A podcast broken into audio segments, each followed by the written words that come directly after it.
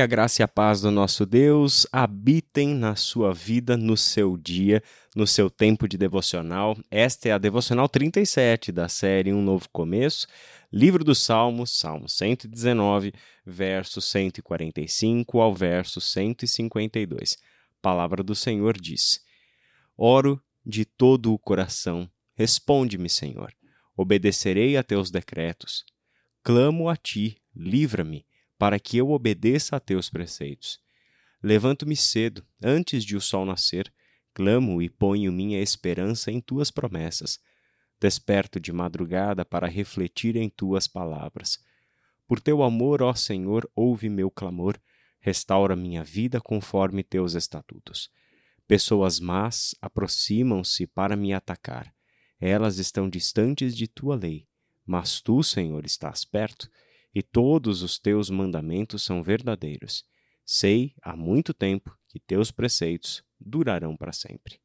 Esse trecho do Salmo, principalmente os versículos 147 e 148, falam de um hábito do salmista, o se levantar cedo, o se levantar antes de o sol nascer, com um objetivo muito claro: clamar ao Senhor e colocar a esperança nas promessas do Senhor. Despertar ainda de madrugada antes que o sol nasça para refletir em tuas palavras. A oração e a reflexão na palavra de Deus feitas antes mesmo de o sol nascer. Este é o hábito que o salmista tem e é um hábito que nós encontramos na vida de Jesus.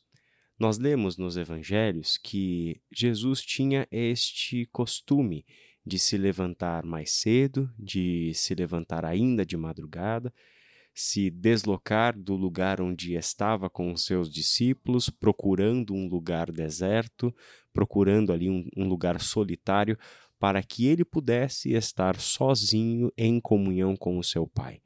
Ali naquele tempo separado para essa finalidade, antes mesmo de o sol nascer, Jesus dedica um tempo para orientar a sua vida, e isso ele faz, colocando o seu dia sob a perspectiva do Senhor, fazendo com que o relacionamento com Deus seja a prioridade sobre o seu dia.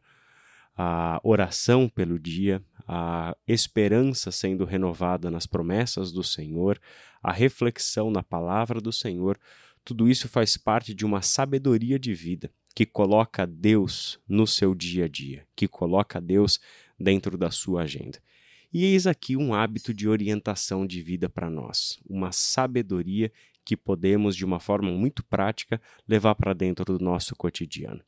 Há pouco tempo atrás eu li um livro de uma maratonista muito famosa, Shalane Flanagan. Ela foi é, medalhista olímpica enquanto maratonista, venceu diversas maratonas e hoje ela é uma treinadora da Nike. Ela treina jovens atletas. Ela ainda é maratonista, mas não compete mais, não faz isso profissionalmente, faz isso amadoramente, mas ainda com com tempos uh, para muito acima da média dos atletas amadores.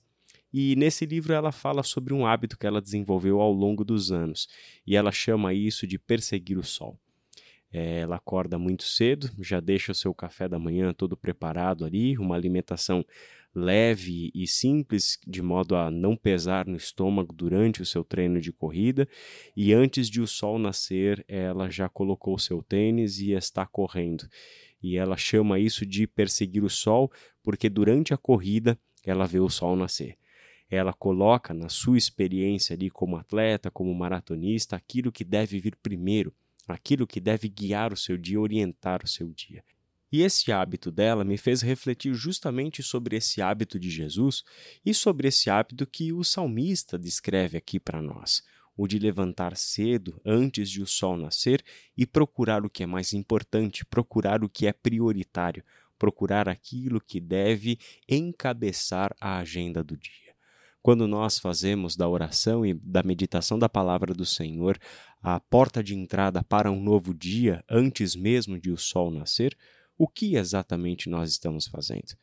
Em primeiro lugar, nós estamos colocando o nosso dia na presença do Senhor. Nós podemos orar pelos nossos compromissos, Podemos orar pelos familiares que estão ao nosso redor ou que precisam da nossa oração. Podemos orar pelas pessoas com quem encontraremos naquele dia.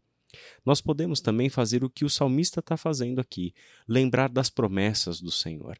Não deixar o dia simplesmente entrar e essas coisas aparecerem ah, ocasionalmente, mas conscientemente, intencionalmente, nós trazermos à memória as promessas do Senhor, porque elas são para nós uma fonte de esperança, elas nutrem a nossa esperança, de onde vem a perseverança tão necessária para que a gente siga em frente na nossa jornada com o nosso Deus. Se começarmos os nossos dias assim, orando ao Senhor, meditando em Sua palavra, trazendo à memória as promessas do Senhor, colocando diante do Senhor a nossa agenda e as pessoas com quem encontraremos naquele dia, com certeza teremos dias muito melhores do que quando nós acordamos e vamos direto para o celular, olhar uma rede social, responder mensagens, responder e-mails. Com certeza teremos dias melhores e mais sábios, dias mais sóbrios e mais serenos, dias mais cheios de direcionamento e propósito do que simplesmente permitirmos que as coisas deste mundo, entretenimento e tantas outras coisas, como até coisas importantes e sérias, como talvez a agenda de trabalho, esteja guiando ao nosso coração, a nossa mente, as nossas preocupações porque antes de tudo isso, antes das preocupações do trabalho, antes das risadas com o entretenimento, antes também dos gatilhos para pecados que nós encontramos em redes sociais, nós já consagramos o nosso dia ao Senhor, porque a primeira coisa que nós fizemos ao abrir os nossos olhos foi colocar Deus na nossa realidade. Foi clamar ao Senhor, colocar a esperança no Senhor, buscar ali no relacionamento com Deus, naquele momento só nosso com Ele, a orientação para o nosso dia. Que beleza nós termos um salmo assim, que nos levam a colocar em prática hábitos melhores hábitos mais saudáveis, para que a gente deixe de lado alguns hábitos destrutivos que nós fomos cultivando sem mesmo refletirmos se eles a longo prazo nos farão bem ou farão mal. Com certeza encontraremos muita sabedoria se fizermos o que esses dois versos propõem para nós. Que Deus abençoe o seu dia e a sua reflexão, e até amanhã.